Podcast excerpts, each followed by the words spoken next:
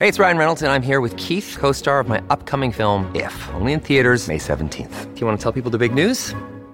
All right, I'll do it. Sign up now and you'll get unlimited for $15 a month and six months of Paramount Plus Essential Plan on us. Mintmobile.com slash switch. Upfront payment of $45 equivalent to $15 per month. Unlimited over 40 gigabytes per month. Face lower speeds. Videos at 480p. Active Mint customers by 531.24 get six months of Paramount Plus Essential Plan. Auto renews after six months. Offer ends May 31st, 2024. Separate Paramount Plus registration required. Terms and conditions apply if rated PG.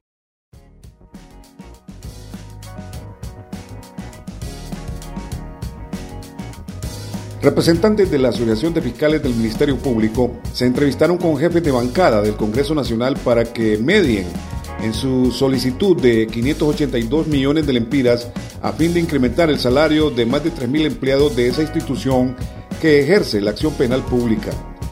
Víctor Marín Paz, presidente de la Asociación de Fiscales, aclaró que el movimiento de fiscales y empleados del Ministerio Público es estrictamente gremial y en ningún momento político, como lo han acusado algunos sectores del país que les adversan.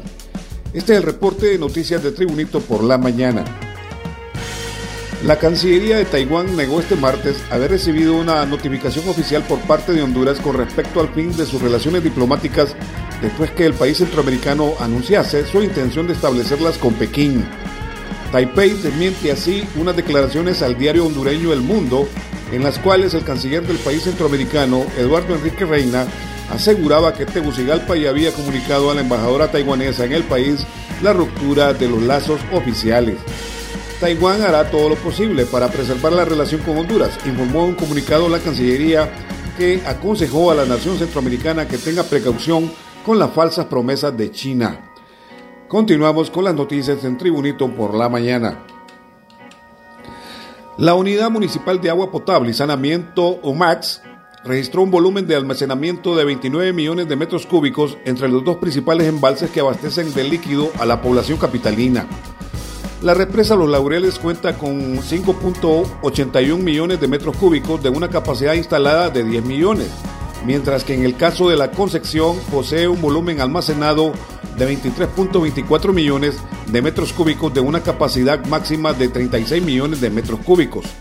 Según las autoridades del Centro Nacional de Estudios Oceanográficos y Atmosféricos CENAOS, para este año se espera una importante disminución de las lluvias debido a que las condiciones climáticas tendrán la influencia del fenómeno El Niño y eso representa un descenso en las precipitaciones durante la temporada.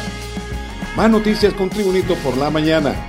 Un hombre fue ultimado detrás de una iglesia evangélica del barrio Alto del Bosque de Tegucigalpa, capital de Honduras.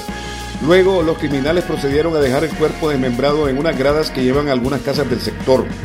Los malhechores dejaron los restos humanos en la calle donde los niños del sector transitan para ir a la escuela, mientras los vecinos procedieron a taparlos con una bolsa negra.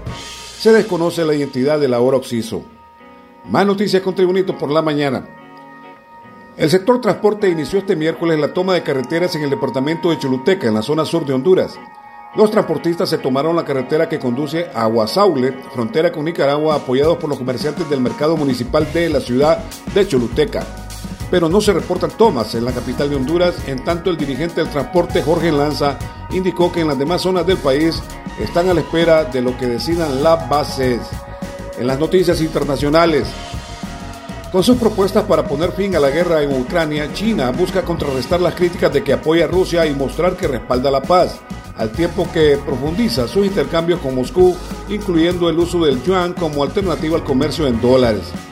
En las reuniones mantenidas en Moscú, el presidente chino Xi Jinping logró que su homólogo ruso Vladimir Putin apoyase el ambiguo plan de, de paz de China como base para un futuro arreglo del conflicto, aunque desde Occidente se recela de la propuesta, es decir, de este plan de paz que ha propuesto China. Estiman que Pekín no es imparcial porque no ha condenado la invasión rusa y critican que el presidente Xi Jinping aún no haya hablado con el presidente ucraniano Volodymyr Zelensky, aunque esa conversación podría tener lugar después de su viaje a Rusia, donde como ya se ha apuntado, el presidente chino Xi Jinping ha expuesto el ambiguo plan de paz de China. Más noticias internacionales. El medio del espectáculo vuelve a estar de luto. Recientemente se despidió el primer actor mexicano Ignacio López Tarso a los 98 años debido a complicaciones de salud y ahora lamenta el fallecimiento de la actriz Rebecca Jones. En noviembre pasado hospitalizaron a la actriz Rebecca Jones, pero ella logró reponerse tras estar en terapia intensiva durante varios días y a comienzos de este mes de marzo volvió a aparecer en público. En aquella ocasión, Rebecca Jones les pidió a sus fans y amigos que pensaran positivo pues tenía fe en que sus tratamientos médicos le ayudarían a vencer su enfermedad. Sin embargo, en la madrugada de este miércoles 22 de marzo, la actriz murió a los 65 años de edad. Con profunda tristeza queremos informar el fallecimiento de nuestra querida y admirada Rebecca Jones. Se lee en el comunicado de prensa que lanzó su agencia de representación esta mañana. Y en las informaciones deportivas, el entrenador hondureño Ramón Enrique Primitivo Maradiaga negó rotundamente en el programa Fútbol y Pasión pláticas para regresar al Real España como se ha rumorado en redes sociales. No es cierto, nadie del Real España me ha llamado. Como profesional no veo mal esa posibilidad, pero hasta el momento no he recibido ninguna comunicación, aclaró el técnico hondureño. Maradiaga aprovechó el populoso programa para aclarar que tampoco es cierto los rumores que sobre su llegada al León de Occidente de la Liga de Ascenso. El dueño del equipo me contactó para asesorar al técnico que tienen, pero le dije que primero hablaría con él, o sea, con el técnico para saber si estaba de acuerdo, pero jamás dije que asumiría el cargo allá con el Club León de Occidente de la Liga de Ascenso. Y este ha sido el reporte de noticias de Tribunito por la mañana de este miércoles 22 de marzo de 2022. Tribunito por la mañana te da las gracias y te invita a estar atento a su próximo boletín informativo.